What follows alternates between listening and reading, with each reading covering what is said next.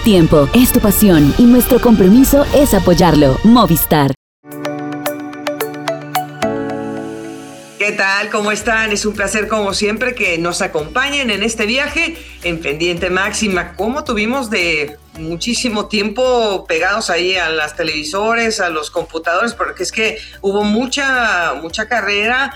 Eh, eh, hubo en Francia, hubo en Portugal, en España y bueno, también las damas estuvieron haciendo eh, una carrera también muy importante. Vamos a hablar de todo esto pero eh, también les prometemos una charla muy interesante con Diana Carolina Peñuela, que no la habíamos felicitado pues recientemente con su segundo título, pero eh, es momento de, de, hacer conexión con ella y de hablar otras cosas del ciclismo femenino que seguramente le van a interesar. Antes de que todo empiece, vamos con el saludo de siempre hasta Cali, Colombia. ¿Cómo estás, Marisol Toro? ¿Qué tal, Goga? Saludo especial para ti y para todos los que nos ven y escuchan cada semana en Pendiente Máxima. Bien lo dijiste, hemos estado muy conectados con el ciclismo en la última semana. Hay muchísima acción y, por supuesto, muchos temas que comentar a continuación. Mari, en la vuelta al Algarve, que pues era una carrera que pues estuvo dominada por, por una cercanía eh, de de equilibrio de fuerzas durante los primeros tres, cuatro días, estaban realmente unos escasos segundos haciendo eh, la diferencia entre los candidatos a la clasificación general. Y después de dos llegadas en alto es la crono la que pone las condiciones y la que reanima y reacomoda otra vez esa clasificación general que para nosotros pues fue excelente porque para Daniel Felipe Martínez terminó siendo un título que le da a Colombia la primera en el historial de esta competencia. Eh, esta carrera se está convirtiendo eh, en un escenario también eh, de mucho orgullo deportivo, Mari. ¿Cuál es el balance después de estos días de competencia que, que aprecias más allá de la victoria de Daniel, que para allá vamos también? Pues la vuelta al Garbe con su contrarreloj final eh, llegó para darnos eso que estábamos esperando tanto de otras competencias como Vuelta a San Juan y todas estas pruebas por etapas de inicio de temporada, que nos había dejado pendiente ese TETS eh, frente al cronómetro. Eh, nos brindó también la posibilidad de ver a varios equipos que continúan teniendo un gran comienzo, como es el caso del EF Education Easy Pots con esas victorias de Magnus Cort y pues digamos que el factor diferencial que hizo la crono, porque aunque teníamos esa expectativa de las dos llegadas en alto, terminó reacomodándose todo sustancialmente, como lo dices en esa última fracción. Pues eh, la verdad es que la montaña, claro, es explosiva y es muy emocionante, pero no hace la gran diferencia para, para marcar, digamos, el terreno para defenderse en la crono. Y lo que me llama la atención es que eh, Daniel Felipe Martínez estuvo, pues no, quizá no en su mejor forma para la subida. Incluso eh, cuando estuvimos allá acompañando a los muchachos en, en, Argentina, yo le pregunté el último día que ya había terminado todo, que cómo había sido para él físicamente el esfuerzo. Me dijo, es que me siento todavía como lento, como que no, no pude entrar realmente a, a la carrera, me sentí pues exigido, el calor, el cansancio y aquí también le costó un poco de trabajo, Mari. Eh, eh, la montaña no estaba quizá todavía en, su mejor versión de piernas, pero cuando llegó el momento de la crono, yo creo que entró un poco como sin presión, ¿no? Me, me imagino yo que entró sin presión, pensando que Filippo Gana era el candidato del equipo sin presión y con muy buena preparación. Eh, yo creo que cuando hablamos de sorpresa, no es porque eh, no sepamos que Daniel Martínez tiene una buena contrarreloj, sino por la forma como le habíamos visto en estas carreras anteriores desempeñarse en la montaña y tal vez eh, dudábamos un poco de que estuviera en esa plenitud de condiciones.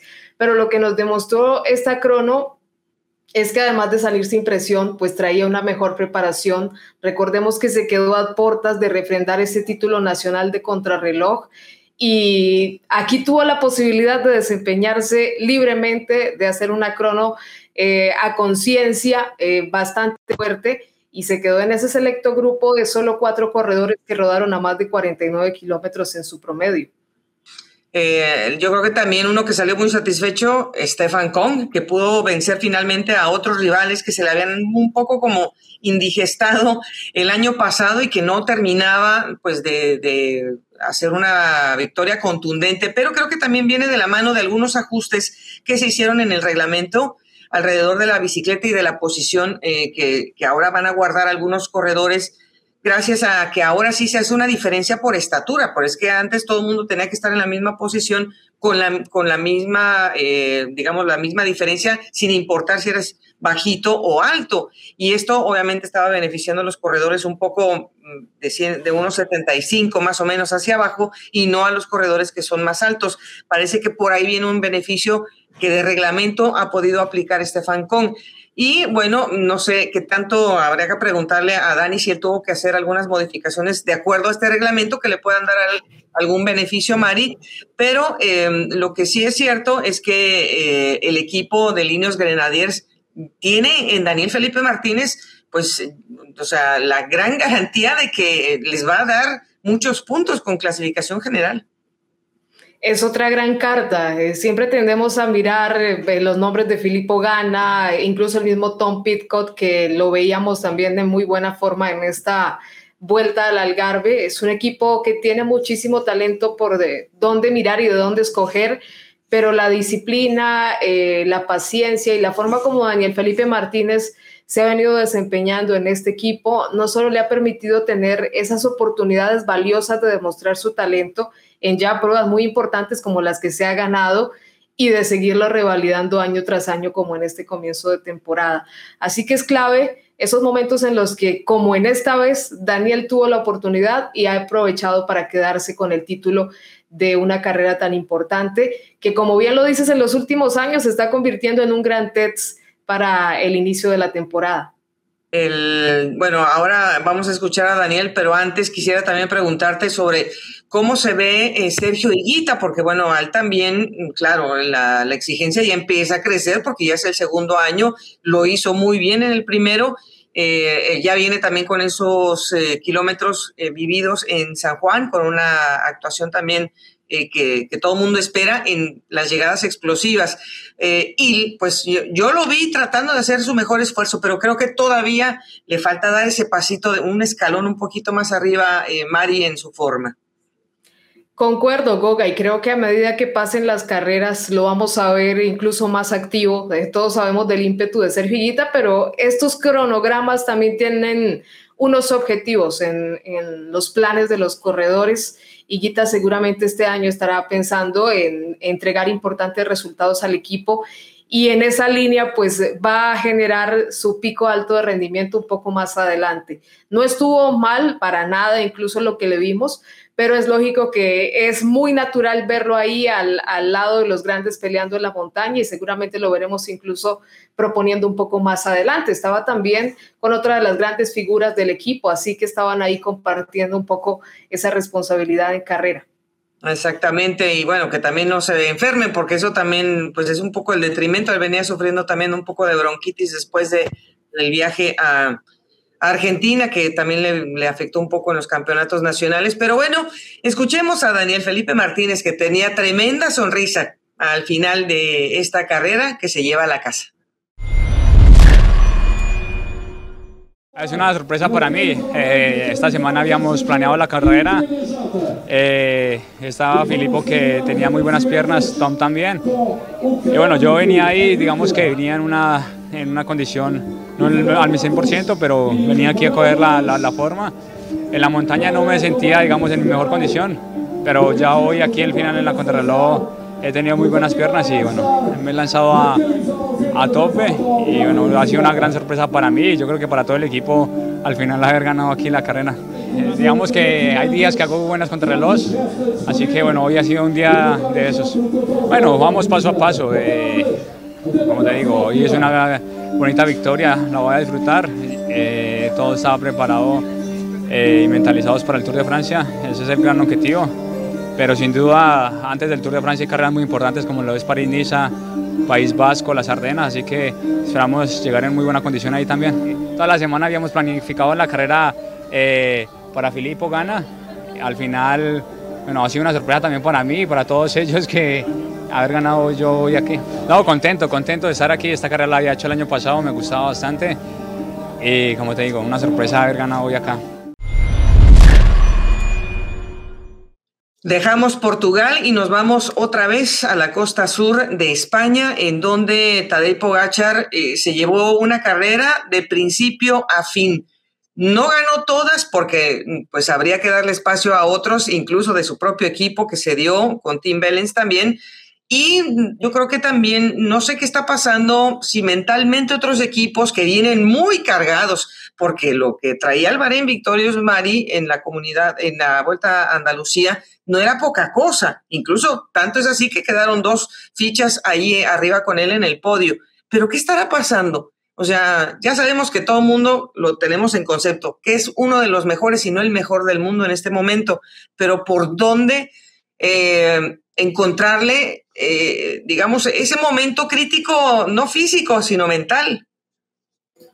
Es que creo que esa es una de las virtudes de Tadej Pogachar, aparte de un equipo de muy buena composición, el que ha traído a la Vuelta a Andalucía con corredores muy experimentados que respaldaron muy bien ese buen momento de Tadej en la carrera, pues está esa capacidad para buscar puntos importantes de la carrera e irse en solitario. Cuenta con las piernas, pero a veces uno siente que en este tipo de competencias, antes de las grandes, pues debería verse un poco más de, propuesta arriesgada. Eh, sé que eso también implica eh, muchas críticas y demás, porque a veces eh, pues estos movimientos no pueden salir o porque finalmente se va a terminar imponiendo Tadej Pogachar, pero sí creería que, que, es más importante hacer este tipo de intentos en el arranque de la temporada, aunque claro está que se vio muy superior el corredor esloveno. Y el, el Bahrein Victorious tenía pues fichas, o sea, se manejaron muy bien. Incluso ahora más adelante vamos a hablar también del UAE Tour, pero pues eh, ahí también está, están moviendo muy bien, o sea, el equipo está presente. Las situaciones que no han podido rematar con el número para, para hacer un poco más de ruido en, en, los puntos grandes. Em, yo creo que no es que les faltaran las herramientas porque hubo propuestas, pero esas propuestas se quedaron como un poco tibias comparadas con las reacciones que tiene Tadej, que son contundentes y que es ahí donde el hombre viene a, doblegar mentalmente también a muchos de sus eh, competidores. Pero también considero, Mari, que hay equipos que se aprovechan quizás de que, por ejemplo, la propuesta del, del Bar en Victorios con número está ahí y hay otros equipos que quizá no lo tienen tanto y quizás se quieran aprovechar de ese otro equipo que termina haciendo nada, o sea, porque ni uno ni otro. Lo vemos también en, muchas de estas competencias. Ese equipo que está buscando hacer contraposición a una figura poderosa, pues no tiene esa colaboración tácita en carrera para tratar de debilitar a un rival común y se quedan un poco cortos en, ese momento de, buscar pelear con la escuadra del hombre más fuerte. Y es un poco lo que queremos ver también en otras competencias. Eh, Bahrein sigue, considero, eh, generando un conjunto muy mm, fuerte en todas las modalidades, corredores pasistas, escaladores, y nos anima un poco a pensar que vamos a ver muy interesantes duelos en la próxima, en lo que llega de la temporada, por lo que ya estamos viendo en Andalucía y ahora en el Tour de los Emiratos Árabes Unidos. Cabe decir que creo que Enric Mas venía muy bien, venía, salvo el día que se quedó con la avería mecánica, el hombre podría haber estado adelante, fue de los pocos que estuvo con Tadej en momentos eh, pues para buscar victoria de etapa y bueno, pues es una lástima que el hombre pues hubiera perdido ese tiempo y bueno, pues tuvo que venir de atrás a buscar una victoria que no se le pudo dar eh, por lo menos parcialmente a la escuadra de Movistar. Pero hay que decir que Santiago Buitrago también nos ilusionó un poco tratando de seguir a, a Tadej Pogachar y Tadej pues se dio cuenta. Él y otros como Remco y como muchos otros saben que cuando viene un corredor colombiano en la montaña se lo tienen que sacudir porque si no se van con él y pues le puede causar un problema. Definitivamente eso también hay que tomarlo en cuenta que Tadej no, no, no, o sea, no es tonto. y que referencian muy bien a su rival, es parte de esa capacidad para lanzar propuestas como las que hacen, pues también tiene que ver con la forma como referencian a los rivales que tienen en carrera y de acuerdo a sus capacidades. Buitrago en la línea de crecimiento, de evolución, cada vez también demostrando mejores presentaciones con el equipo y pues esa foto del podio junto a Landa, un hombre muy experimentado, una gran figura como Pogachar, solo habla del el buen momento de Santiago y del buen porvenir que le espera a este corredor colombiano. Y eh, bueno, pues continuando eh, con, con Tadej, eh, pues el hombre es exuberante, le gusta estar adelante, le gusta ganar como líder, vestido de amarillo, del color que le toque cada una de las carreras. Em, la juventud está con él. O sea, todos los elementos están con él. Su equipo es la mejor plataforma que tiene. Hay momento para preocuparse y decir, se está pasando de la cuchara y no le va a alcanzar para lo que él quiere hacer en el tour. Yo creo que lo que nos tiene un poco eh, pensando en eso es el cambio de calendario que hizo a última hora. Eh, lo veníamos viendo también muy ganador en el comienzo de otras temporadas, incluso cuando fue campeón del Tour. Pero este cambio a última hora y la forma como arrancó, porque fue una semana de éxito total para Tadej Pogachar, es lo que nos hace pensar que se va a pasar en esa forma competitiva. Pero revisando el calendario fríamente, lo veo muy similar a de años anteriores, eh, con un calendario intenso en esas clásicas, en eh, el tríptico de las Ardenas y demás, pero con esa pausa que hace siempre en mayo para retornar en Eslovenia en la carrera de casa de cara al Tour de France. Creo que sigue siendo muy lógico y usted mencionaba algo, Goga, que es el factor juventud y Tadej Pogachar creo que sabe aprovechar muy bien eh, ese factor que tiene a, favor en su calendario y en su vida deportiva en este momento.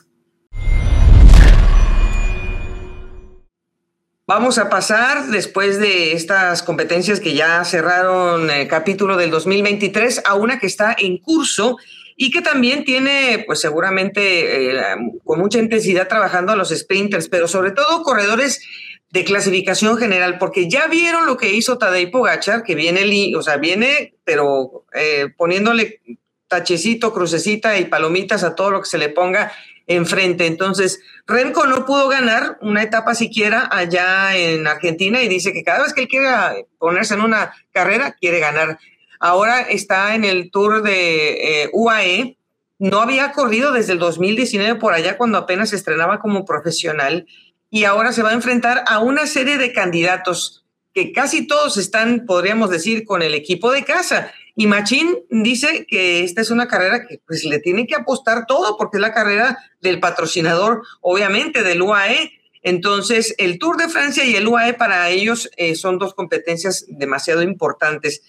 Entonces, viene ahora eh, eh, la posibilidad de, de, pintar a quién le va a tener Remco que salir a, responder porque como sabemos, el OAS trajo a Adam Yates y no es el único escalador que tienen ahí porque también están, están, proyectados a trabajar con Brandon McNulty, que tuvo un top ten en la clásica de la, en, la Vuelta a la Comunidad Valenciana, Mari.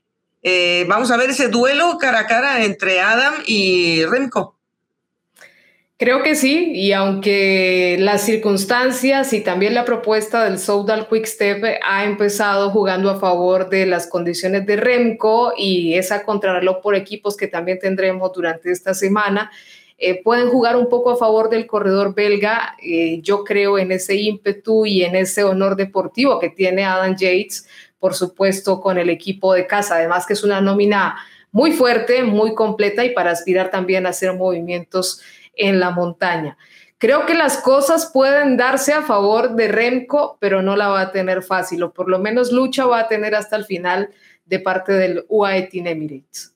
Pues eh, además, mm, además de estos dos que ya hemos mencionado, Adam, que pues es su primer compromiso vestido con el UAE, recuerden ustedes que él salió del equipo de Líneas Grenadiers y esta pues es otra, otra vuelta a su, a su carrera deportiva, volverse a acoplar una nueva bicicleta, al ambiente de trabajo, eh, la filosofía con la que vayan a salir. Normalmente este equipo tiene un líder, pero también sabe guardar otras cartas. Está Jay Vine, que acaba de ganar el Tour Down Under, y decíamos de Brandon McNulty, que yo creo que es otro corredor que no se va a querer quedar escondido, Mari, porque él se está dando cuenta que están trayendo otra vez líderes por fuera. Y esto, pues seguramente al corredor de Estados Unidos lo tiene, eh, yo creo que atravesado, y el hombre querrá también hacer su carrera. Sí, porque llegó a este equipo con la expectativa justamente de ser un líder o de buscar ser un hombre importante para la escuadra en diferentes eventos del World Tour. Y esta puede ser una gran oportunidad también para jugar como ese factor sorpresa, porque estamos poniendo a Adam en esa primera línea pero toda esta competencia que además comprende siete etapas, todavía el camino es largo, con terreno desértico, posibilidad de cortes y demás, puede prestarse también para tratar de jugar estratégicamente por parte del equipo local, eh, enviando a otras fichas en fuga y tratando de, de buscar diferencias frente a Remco de Benepol. Creo que el equipo va a buscar de todas las maneras que sus jóvenes brillen y estos corredores que mencionas van a ser también un importante aporte en esa crono por equipos, que además va a ser el primer esfuerzo de este tipo en el año en lo que llevamos del World Tour. Hay seguramente otros corredores que también querrán, a lo mejor en ataque, en avanzada, pues sacar provecho a lo que ya tienen en las piernas. Ojalá le toque una buena, eh, una buena fortuna a Harold Tejada, porque él también está tratando de, de, sacar la cara arriba del, del, nivel de los demás para que se le tome en cuenta en un futuro muy cercano para otras competencias. Esta es una de World Tour, entonces es un escenario importante para, para Harold. Está también, eh, por ejemplo, Jacob Fulsan, aunque él ya sabemos que pues está más bien eh, en un terreno diferente por su edad y por, por las características que, que él tiene, pero podría tener una carrera redonda, ¿por qué no? Ojalá se dé el caso pero eh, la carrera me, eh, tiene a uno que espero debe un zarpazo, porque el año pasado hizo tremendas competencias y sobre todo en tres semanas se dejó ver muy bien Luis Menches. Esa es una carta de la que siempre hemos esperado, eh, sobre todo con esas llegadas en alto, es un corredor que lo hace muy bien en la montaña y puede ser también otra de esas fichas que tal vez no referenciamos mucho, que Goga lo trae a la conversación y al que le vamos a seguir la pista. Tengo también mucha expectativa por ese duelo de sprinters que ha comenzado muy cerrado, cerradísimo, milimétricamente. Algunos se han visto muy perjudicados con ese comienzo, pero resalto también muchísimo esa presencia ahí de Mark Cavendish alrededor de dos corredores que son, digamos, parte de esa lista del momento, Tim Merlier y Caleb Iwan, el hecho de que Cavendish ahora con el Astana aparezca ahí, pues da cuenta de su experiencia también y de su capacidad todavía como un corredor activo. Entre las notas de la semana descubrimos lo que todos estábamos esperando se diera a conocer el calendario de Primo Roglic antes del Giro de Italia. ¿Y qué creen? Que nada más va a tener una sola competencia. Bueno, es lo que, se, es lo que él dice. A lo mejor por ahí después se arrepiente y mete otra. Pero eh, va a ir a la vuelta a Cataluña, que es una competencia en que solamente él ha estado en una ocasión y eso fue en el 2016, cuando Primos todavía no era Primos. Em, es porque normalmente se iba como a Tirreno Adriático o, iba muy frecuentemente también a París-Niza. Va a, una zona de España que la conoce muy bien Mari, porque además él ha sido rey de la Vuelta a España en muchas ocasiones y además de manera consecutiva. No es que el terreno le sea eh, poco familiar, pero una carrera a la que solamente ha ido una vez, regresar a abrir calendario, una carrera de World Tour, y regresar eh, en una competencia donde van a ir muchos a buscar el título, entre ellos, por ejemplo, Sergio Higuita. Entonces, eh, eh, en donde en el termómetro de, primos en las piernas no lo agarrarán muy frío los pedalazos que le va a tocar vivir con solamente la vuelta a Cataluña en, puerta. Y cuando se está recuperando de una cirugía, de una lesión, es como entrar muy de lleno a un terreno altamente competitivo con un terreno bastante cargado de montaña, porque esta edición de la Vuelta a Cataluña va a tener también muchísima montaña.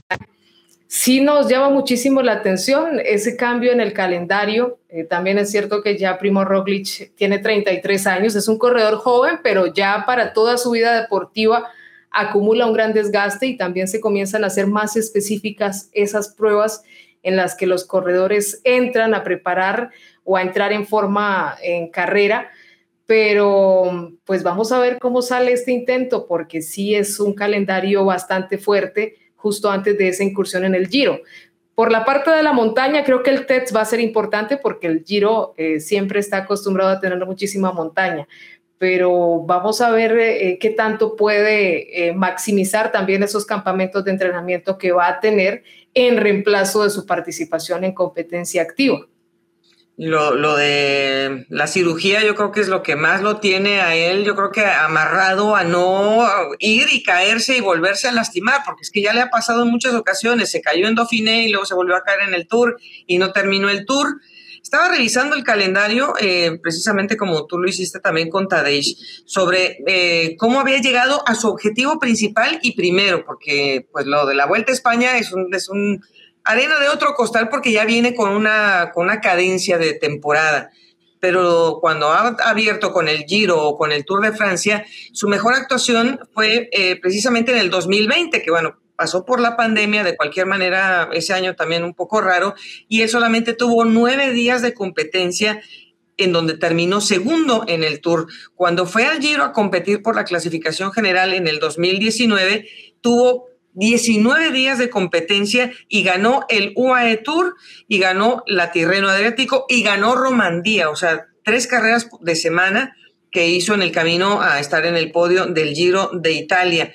Eh, pues son dos contrastes, tanto uno por exigencia de salud y otra porque pues el hombre estaba ya formando su figura en el pelotón. Eh, Quizá no hay un justo medio, Mari, porque pues ya solamente eso lo sabrán sus entrenadores, que son los que le llevan los numeritos, pero eh, sí, a, mí sí me preocupan, me angustia, porque no sé, no quiero que le vaya mal a Primos, que yo quiero que sea un, factor en el Giro y me angustia que nada más vaya la Vuelta a Cataluña.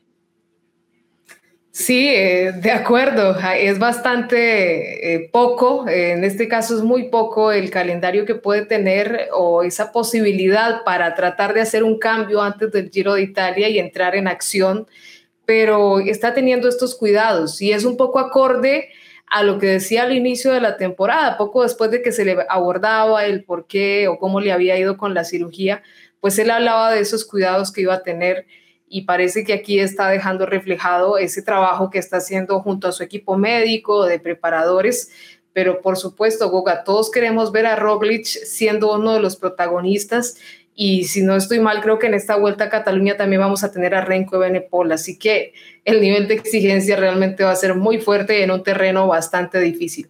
es que esa, es la otra, que todo mundo está queriendo ganar, ya Tadej ya les dejó la barra muy alta, Remco va a querer ganar en donde se plante y eh, no sé hasta dónde eh, Primos se ve afectado de no poder quizás ganarla con la clasificación general.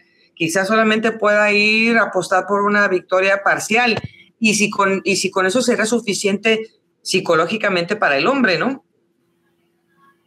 Bueno, también puede ser un cambio drástico porque han sido años en los que ha ganado muchísimo y no ha conseguido el gran objetivo y podría ser este eh, un poco ese calendario que le genera esa duda, pero puede encontrar su mejor forma en la carrera más importante para su objetivo.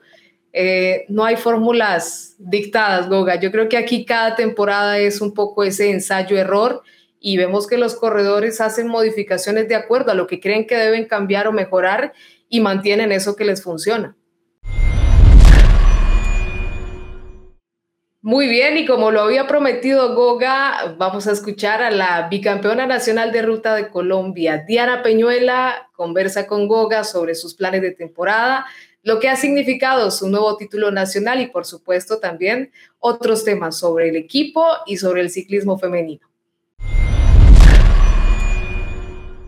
Amigos, lo habíamos anticipado que íbamos a tener a Diana Carolina Peñuela, que bueno, pues eh, todos estamos contentas igual que ella porque ha hecho una gran exhibición en los campeonatos nacionales, pero ya está en marcha una nueva fase de su temporada y vamos a comunicarnos con ella hasta Phoenix, Arizona. ¿Cómo estás, Dianita? Bienvenida.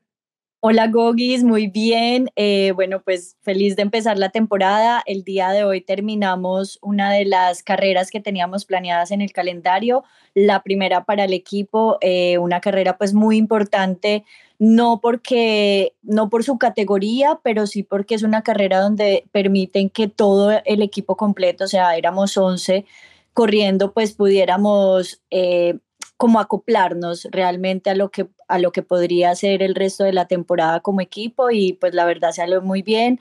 El día de hoy ganamos el sprint con, con la que pues tenemos este año como favorita para ganarlos. Eh, bueno, pues o sea, todo resultó bastante bien y, y muy feliz pues de estar acá reunida con mi equipo. Bueno, pues seguramente también te deben haber recibido con, con toda la gala que se debe a otra, eh, otra vez esa camiseta de campeona nacional. ¿Qué significa para ti eh, traer de regreso eh, ese símbolo tan importante y al equipo igualmente?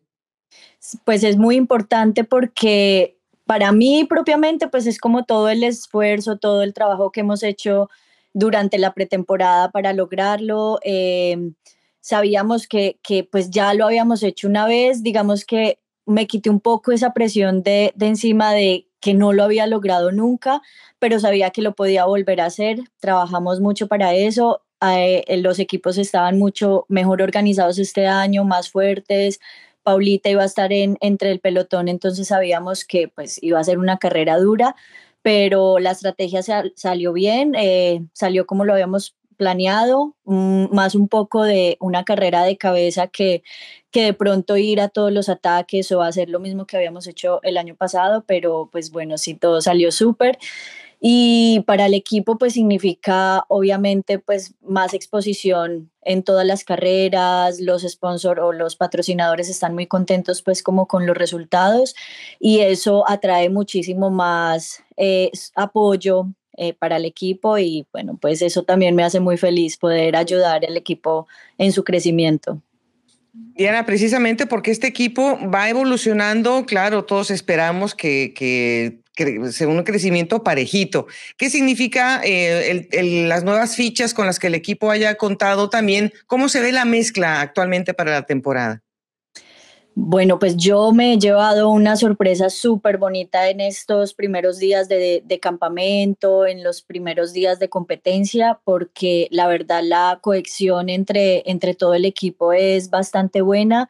Tenemos, por decirlo así, la mitad de, del equipo es muy joven, son sub-23, son niñas que vienen con mucho talento, pero también con mucha hambre, con una mentalidad eh, de joven, de esas, de esas que se quieren comer el mundo, ¿sabes? Y, tenemos la otra mitad que tenemos ya la experiencia, que sabemos manejar más con calma y, pues, o sea, con más entereza, digamos, las carreras o las situaciones. Entonces es una mezcla bastante buena, pues, porque es eso, o sea, tenemos mucho talento, pero también una buena cifra de experiencia. Entonces, la verdad, me, me quedo muy contenta, pues, después de esta carrera y de estos días de campamento. Diana, eh, ¿el equipo DNA Cycling va a hacer algo nuevo en el calendario? ¿Van a, van a hacer más o menos lo mismo? ¿Qué, ¿Qué, hay en puerta para, digamos, para arrancar? Ya lo hicieron, pero ¿qué viene en puerta? Bueno, pues viene viajar a Europa, que es algo muy nuevo para el equipo. El año pasado lo hicimos con el Tour de Ardèche, pero este año pues eh, quieren hacerlo un poco más a lo grande, un poco más profesional. Eh, la próxima semana, el 3 de marzo, viajamos a Europa a hacer clásicas. Empezamos con el Grand Prix de Ottingen en, en Bélgica y luego haremos el Tour de Normandía, lo cual pues nos tiene muy emocionadas y, y pues creo que es un gran avance para el equipo de venir de ser una escuadra de solo hacer criteriums a, a pensar en correr en Europa, a pensar en, en conseguir estas invitaciones para las carreras, pues incluso World Tour, pues es bonito ver el crecimiento y ayudarles en ese proceso. Diana, precisamente porque tú eres esa conexión con, con la gestación de, de, salida de talento de, de, nuestros países, te insertaste en un calendario internacional, ahora estás con una visión diferente, pero quiero preguntarte algo muy puntual porque yo tengo, como se dice por ahí, este niño atravesado. El señor eh, Lefebvre, que tú sabes es el gerente del equipo del Quickstep, acaba de decir hace muy poco o algunas declaraciones que, que me parecen un poco, bueno, fuera de, fuera de la realidad que está viviendo el ciclismo femenino. Y está hablando de que la inversión que se está dando por los salarios, que es lo mínimo que puede recibir cualquier corredor profesional, que es una mala inversión porque no todas las corredoras tienen la misma capacidad de ser protagonistas, pero eso creo que pasa también en el ciclismo masculino. Eh, entonces, lo que yo quiero preguntarte, Diana, el señor dice que no vale la pena la inversión en el ciclismo femenino. Tú me puedes dar esa reflexión porque tú lo has vivido en los últimos 10, 12 años en Europa, ahora en los Estados Unidos. ¿Cómo que no va a, valer la pena la inversión? No lo puedo creer. Sí, pues bueno, yo la verdad es que tampoco puedo creer sus palabras, o sea, no tienen absolutamente ningún sentido ni ninguna razón, o sea, es totalmente, obviamente nosotros no tenemos la, misma fisiología de los hombres, no podemos de pronto ir a la misma velocidad que ellos en una carrera o bueno, pues no sé, pero realmente sí hay espectáculo, hay mucha conexión del mercado con el ciclismo femenino porque no solo los hombres compran bicicleta o no solo los hombres compran, no sé, nutrición deportiva o zapatillas, de hecho las mujeres compran más. Entonces, si lo vemos por el lado de mercadeo, ¿cómo no va a ser una buena opción? Eh, pues patrocinar equipos femeninos donde cada vez hay más conexión de la, de, o sea, de, de, la parte femenina con estos deportes, con el ciclismo, con el fútbol, o sea, incluso pues en, en otras eh, o en otras disciplinas. Entonces, pues, o sea, ¿cómo no invertirle al ciclismo femenino si estamos teniendo un crecimiento tan bueno, si eso llama más mercado, si pues hemos visto la diferencia, digamos, de velocidad en, en el pelotón, de agresividad, de, o sea, son mil cosas que no sé el señor que está viendo. Yo me pongo a pensar cuando el ciclismo pues era una inspiración, digo, ya hace muchos años, el ciclismo masculino era una inspiración, era una cosa romántica. No todos estaban arriba, terminaban 10, 15 de los 100 que se habían inscrito. Y es lo que yo no entiendo, ¿por qué hace esa referencia? Este ciclismo que estamos viendo no ha crecido porque, mm, porque no se le ha permitido, porque no se le ha dado continuidad. Entonces, Diana, yo quiero que, que le, que le des esa perspectiva a nuestros amigos que, que, se están enganchando con ustedes, más allá de que están pasando las televisiones, la televisión en vivo y todo, se le tiene que dar un espacio. Esto no, van a ser, no va a ser un espectáculo comercial como el, el hombre puede pensar en 5 o 10 años. El ciclismo masculino se tuvo que esperar medio siglo, yo creo que hasta más. Sí, total. Y, y si tú ves, Gogis, hay mucha gente pues como conectada con el ciclismo femenino hoy en día, las transmisiones pues tienen obviamente pues mucha audiencia que, que, nos ve. No es lo mismo uno correr un viernes que un domingo, obviamente va a haber mucha más audiencia, o sea, no vamos a poder comparar como, ah, no, es que los viernes, es que a las niñas no, la, no las vieron, sí, pero hay otras cosas eh, pues por encima de eso, como que la gente trabaja un viernes y no un domingo, los hombres pues digamos que pueden tener un poco más de visibilidad, pero, pero obviamente pues esto está cambiando y, yo creo que yo te pongo mi ejemplo, o sea, en estos días que está la, la, o sea, tantas vueltas, tantas carreras que ya empezaron y yo no puedo encontrar la vuelta a Valencia, o sea, acá, ¿sí me entiendes? Y no quiero sí, o sea, me conecto con, con GCN y todo esto a ver las carreras, pero no encuentro las femeninas que son las que quiero ver. O sea, realmente como que veo las historias en Instagram y digo, pero ¿dónde está la carrera? Es que hoy estuvo muy emocionante, ayer sí que estuvo emocionante. O sea, yo creo que si la gente se conectara más con el ciclismo femenino, vería mucha más acción y mucha más pues, o sea, tendría espectáculo para ver. Entonces, pues ese es el llamado a que, a que busquemos esos espacios, a que busquemos esas redes sociales, ya que todavía no tenemos como, como esa, mm, pues esa fortaleza en, los, en la televisión o en, o en las, no sé, las aplicaciones donde muestran las carreras en vivo, pero si las hay, véanlas, que en serio es súper emocionante. Eh, yo creo que eh, pues nosotros estamos, obviamente queremos hacer mucho ruido, queremos hacer promoción y queremos escuchar realmente la perspectiva de las que están ahí sufriendo, porque tú igual entrenas los kilómetros que sean necesarios como los entrena Pogachar, los entrena de. Yo no le veo ninguna diferencia, pero donde sí veo la diferencia es en, en los sueldos. A pesar de que, bueno, se ha hecho la evolución de los sueldos y tengo entendido que una corredora de Pro Team, que no es lo mismo que un Continental, estaría ganando un sueldo mínimo de 32 mil eh, euros, pues no es lo mismo que gane un neoprofesional 40 mil euros para los caballeros. Digamos, eh, no hay todavía esa comparación, pero yo, el, el sacrificio está, es el mismo, pienso yo.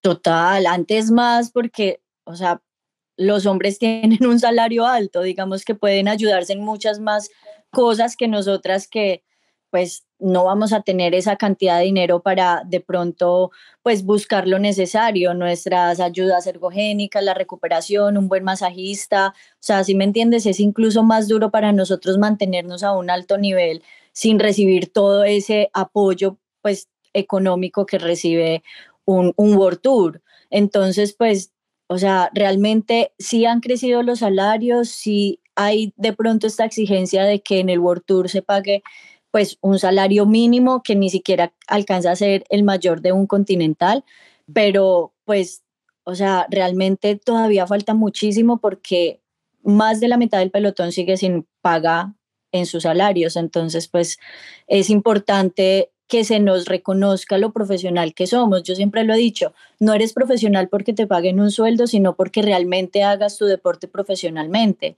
Pero tener el reconocimiento a ese trabajo y a esa disciplina que ponemos en, en, ello, pues en nuestra pasión, pues es muy importante también para nosotras, o sea, que nos reconozcan realmente lo que estamos haciendo.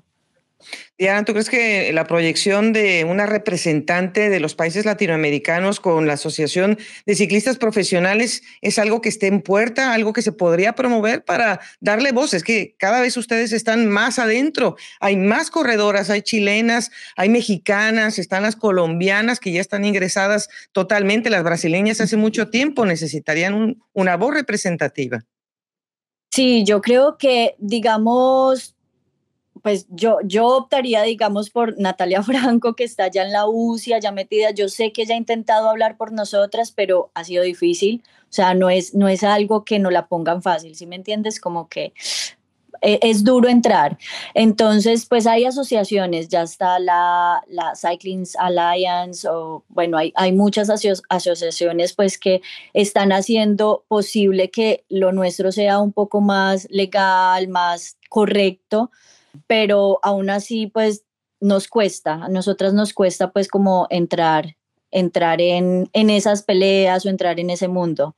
Entonces sí creo que sea necesario, eh, pero sí necesitamos a alguien pues como más dentro del sistema, por decirlo así. Nosotros todavía nos tienen como muy separadas de, de todo esto. Eh, bueno, pues sabemos que estás también en un ciclo, ahí están las cosas en, agenda, así que no te queremos quitar mucho más tiempo, pero sí quería eh, pues preguntarte. Eh, ¿Cómo está el equipo? ¿Hay continuidad? ¿Cómo están también pues, las garantías para ustedes? ¿Es algo que has visto también mejora en, en el compromiso que tiene, por ejemplo, el DN Cycling? Sí, es mucho el compromiso. La verdad es que la gente se imagina que todos los equipos están apoyados por un gran patrocinador. Este equipo está realmente apoyado, o sea, el dinero sale de los directores del equipo. No hay un gran sponsor, no hay un gran patrocinador, un banco o, algo detrás que soporte pues como todos nuestros viajes, nuestros salarios, todo esto. Realmente es gente que lo hace con pasión.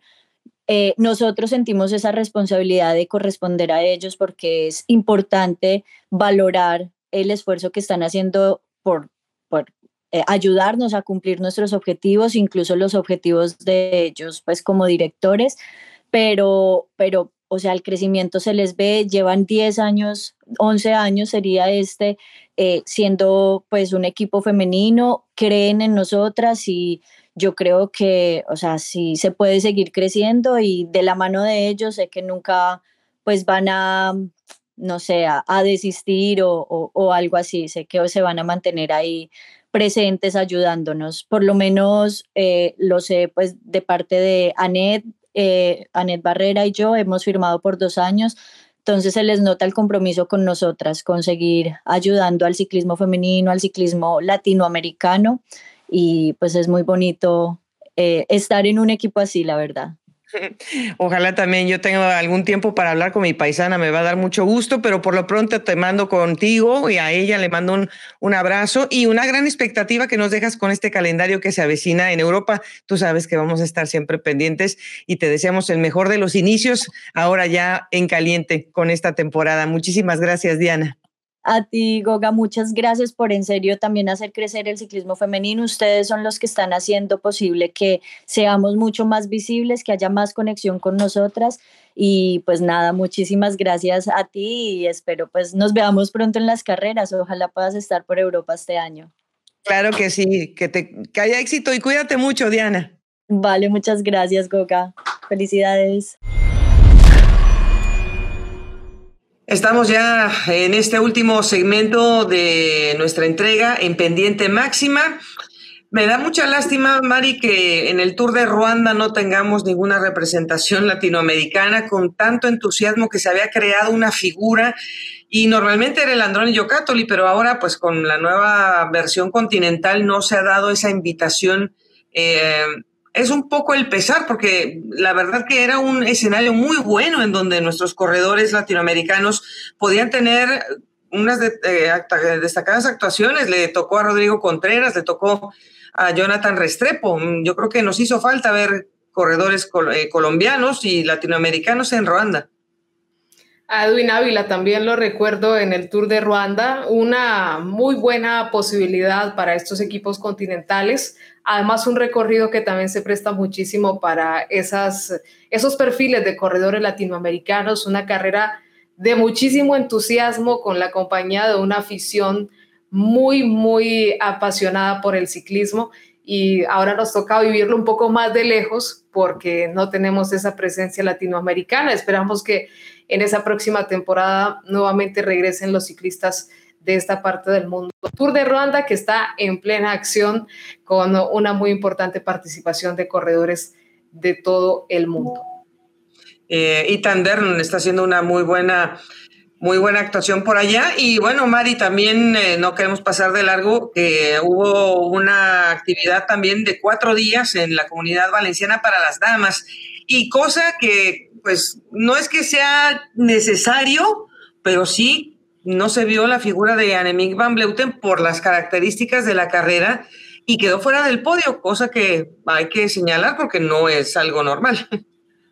Por supuesto, y, era parte de la expectativa que generaba también ver el comienzo de temporada de esta gran figura del ciclismo femenino, después de todo lo que ha sido su preparación en Colombia y demás, eh, pero también sabemos que hay otros equipos que vienen con el ánimo arriba, como fue el caso del Trek Segafredo, que presentó aquí una nómina que le permitió extender sus éxitos luego de lo que fue la presentación de Elisa Longo Borghini en el UAE Tour, pues Elisa Balsamo, quien fue renovada por cuatro años más con el Trek Segafredo, empezó con doble victoria en esta semana ciclística valenciana, algo muy bueno para este equipo que además se está encargando también de garantizar esa compañía de, figuras que les pueda traer victorias. Eh, vimos también el estreno de Ashley Bullman con su nuevo equipo, el Soudal Quickstep, eh, un equipo que está también teniendo importantes resultados, que presenta también nuevas caras y qué bueno poder ver a la sudafricana